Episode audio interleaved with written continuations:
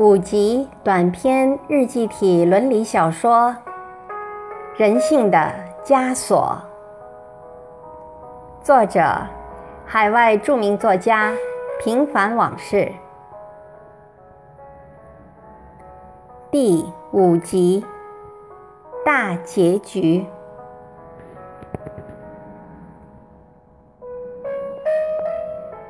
某某年某月某日。晴。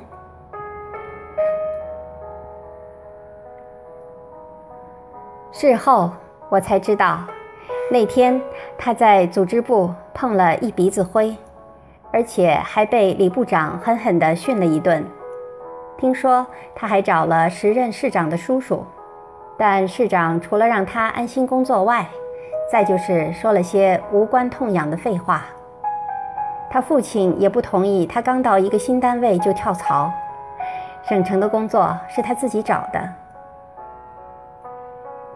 这些日子，他憔悴了许多，话也少得可怜，整日郁郁寡欢，茶饭不思，工作上得过且过，没有一点主动性。我看在眼里，痛在心上。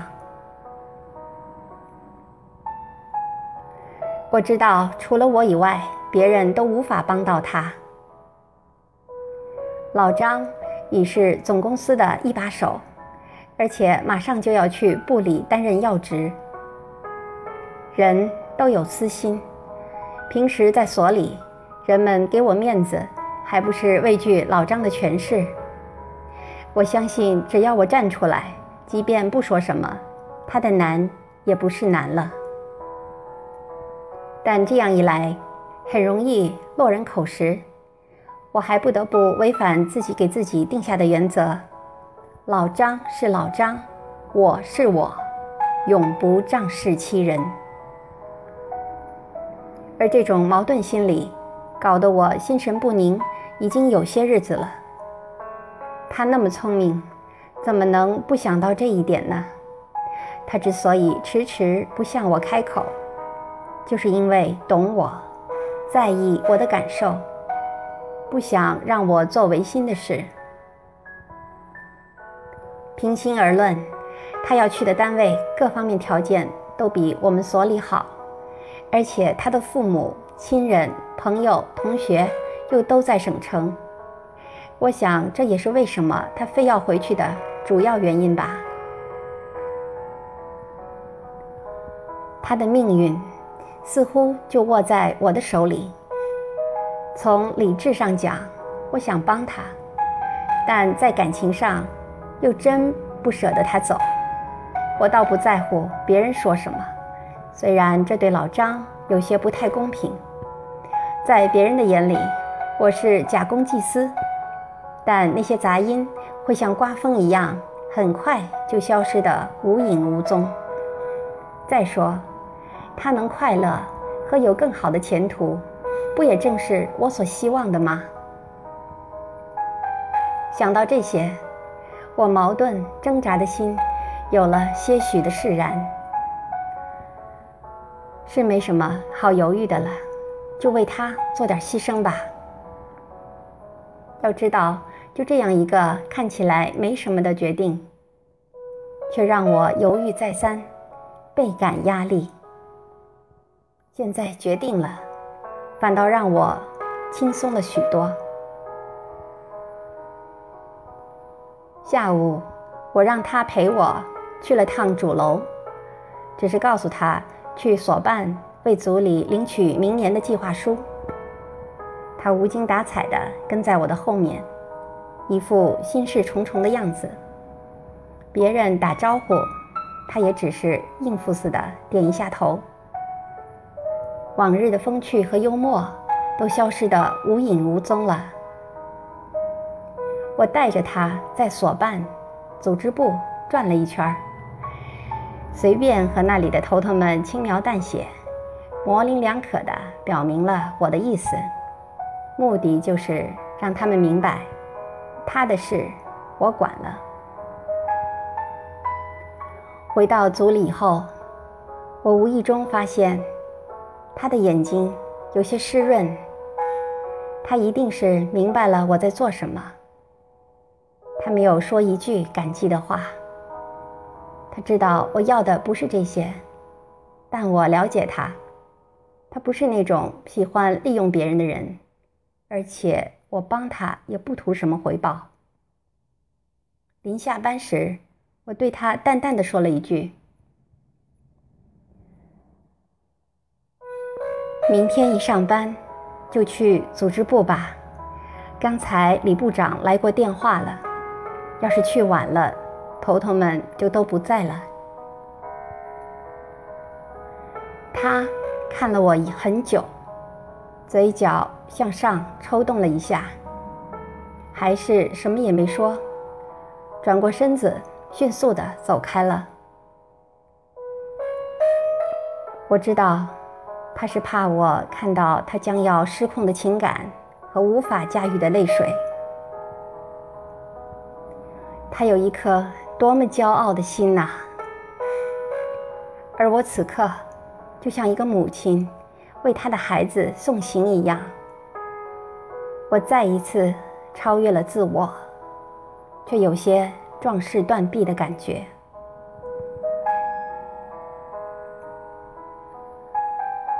他的调令很快下来了，所里为他举行了送行酒会，我没有去参加。一方面我不喜欢那种场合，另一方面，去了难保不会触景生情，伤心痛苦。与其自讨没趣，还不如留在办公室里做实验。但我总能想起他来，我的心就像器皿里的试剂，酸碱浓度在刻度计上。不停的变化着。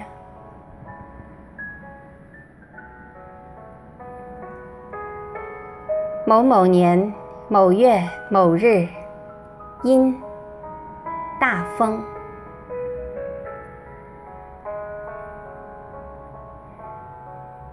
他真的走了。整个楼层显得从来没有过的空旷。他的办公桌上。已经落满了一层厚厚的尘土。我几次想把它擦掉，但最终都放弃了，因为我无力把他的影子也一起从我的脑子里抹去。看不到他在我面前晃动的影子，就连思念都像断了线的风筝，只能在。空明的世界里舞蹈，而我不知道哪里才是他最后的归宿。现在的我，只剩下半条命，在阴阳两界间徘徊。肺癌晚期，是老天对我的最后一次捉弄。人的生命。真的很脆弱，我也没有力量与之抗争了。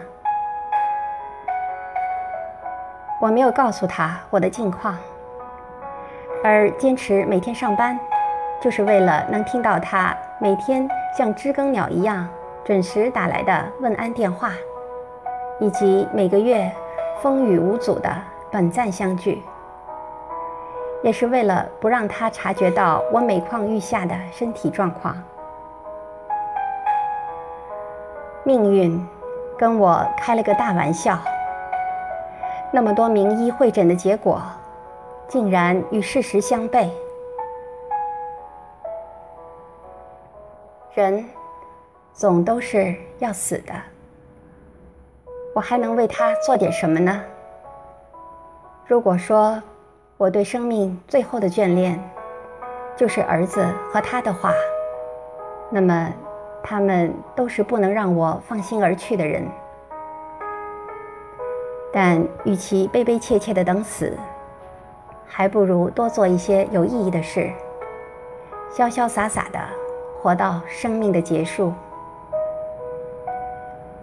我还得为他们做点什么，哪怕是微不足道的小事也好。生命就像一根蜡烛，在大千世界里，只有瞬间微弱的光亮。它的光极为有限，也只能在方寸中闪亮。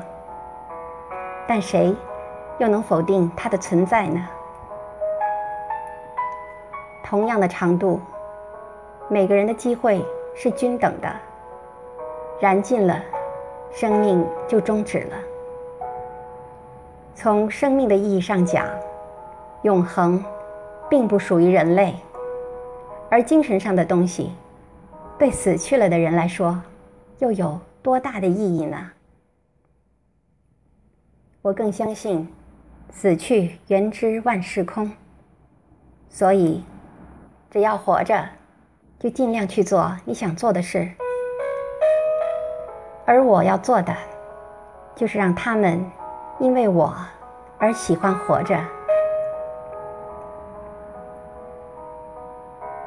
昨天，他在电话里告诉我，他又有一篇文章在国家级别的杂志上发表了。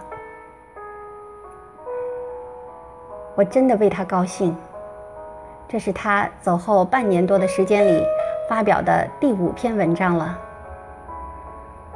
每当他有高兴的事，总会在第一时间里和我分享。他喜欢听我的赞美和鼓励，喜欢我在他的稿子寄出去之前的评评点点和修改意见。这些是我唯一能够给他的掌声和帮助。而我以为，这些都是他最需要的东西。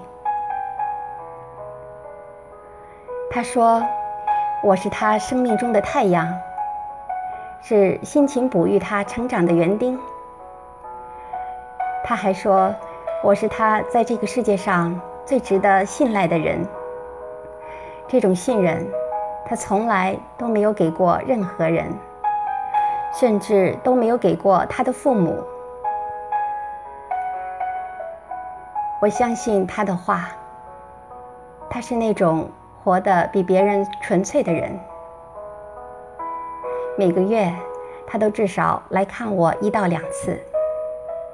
每次我们都在一起吃吃饭、聊聊天，愉快地度过个把小时。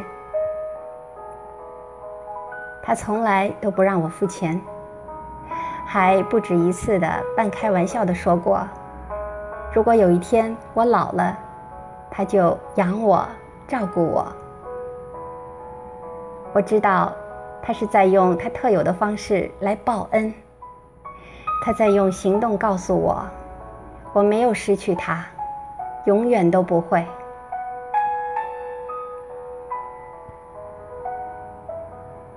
看到他一天天成熟起来的样子，和那双透明、干净。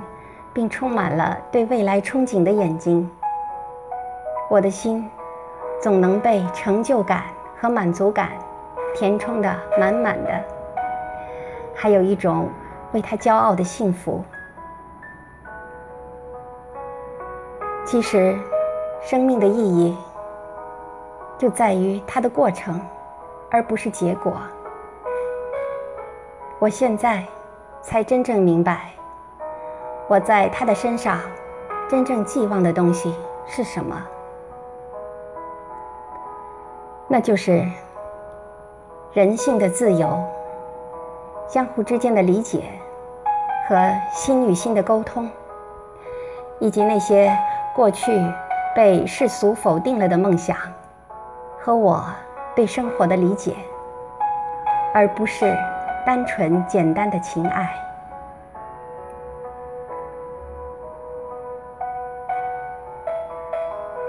我得到了我所需要的一切，现在我可以毫无遗憾的走了。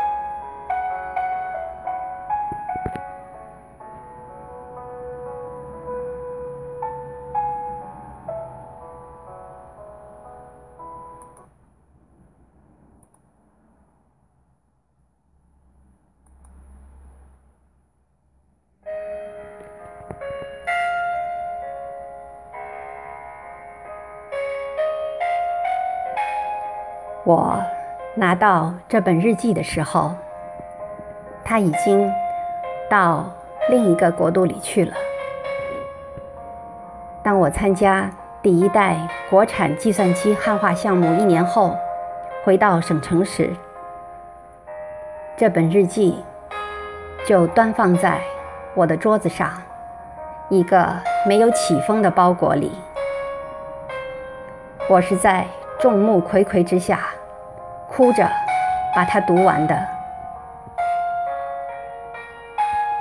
我没有刻意掩饰自己的情感。也没有这个必要。活着的人对亡故亲人的悼念是没有条件的。相反，有时候哭是需要勇气的。它最能体现人的悲壮、良知和成熟。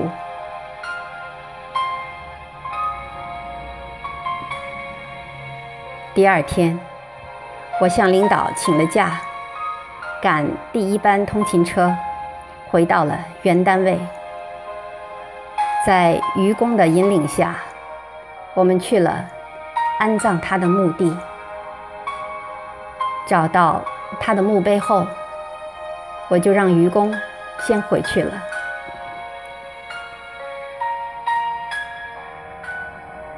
我跪在他的墓碑前。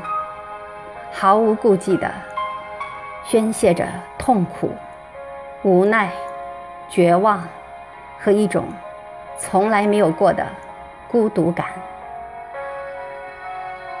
我一边哭诉着我的无知和龌龊，忏悔我的自私和卑鄙，一边把脸紧紧地贴在他的头像上。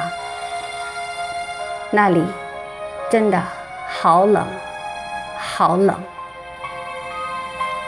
我的泪水一点都没有让他温暖过来。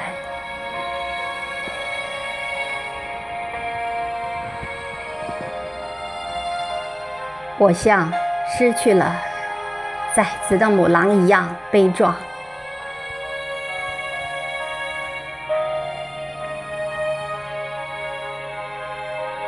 当我把手里的花束散落开来，为他的石碑围成一个心形时，我的精神彻底崩溃了。我哀嚎的声音响彻整个陵园。一个工作人员过来劝我小声点，我却动手把他打了。围观的群众。把警察叫来，我又和几个警察扭打了起来。最后，他们凭着人多，把我制服，并送到派出所。我在那里不吃不喝的过了一天两夜，没有回答一个问题。最后，他们拿我没办法。就把我放了，而我想到了死，想去那个冰冷的世界里陪他，哪怕只是和他说说话。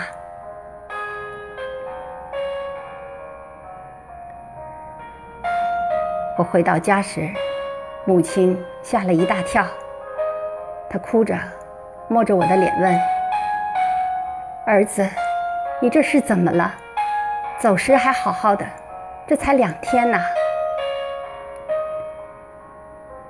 母亲的哭声更加让我心烦意乱。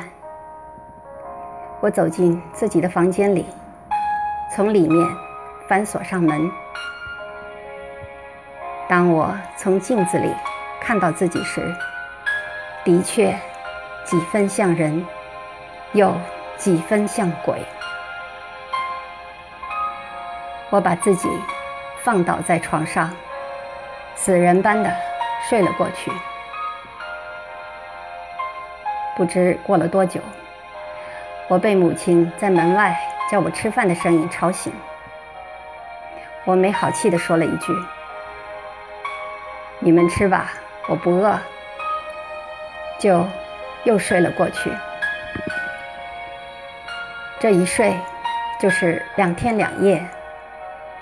等我醒来以后，就让母亲为我请了病假，然后我把自己关在房间里整整十五天，除了吃喝拉撒以外，一步都没有离开过那个唯一属于我的领地。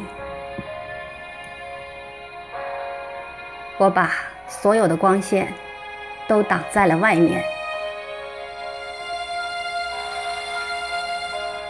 在昏暗的世界里，去感觉它的存在，和我与它在一起的日子，过去了的种种，一幕一幕的在我的眼前闪过。他的音容笑貌，依然像天使一样的安详，给我信心和力量。我仿佛能听到他在天国里。对我说的话：“坚强点，好好的生活，不要辜负了我对你的好。”但我还是常常沉浸在悲痛欲绝的深渊里，不能自拔。情绪失控时，泪水会像泉涌般的喷射而出，有时。又像脱了线的珠子，一粒一粒的滑落到枕巾上。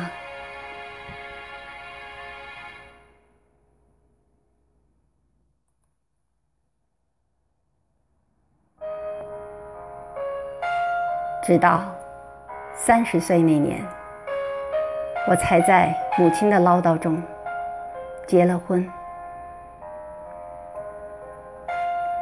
但我心里的结始终都没有打开，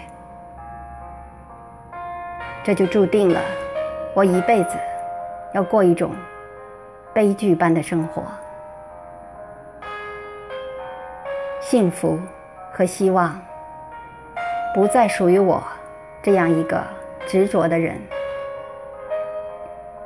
而我注定了就是一个活着的。死人。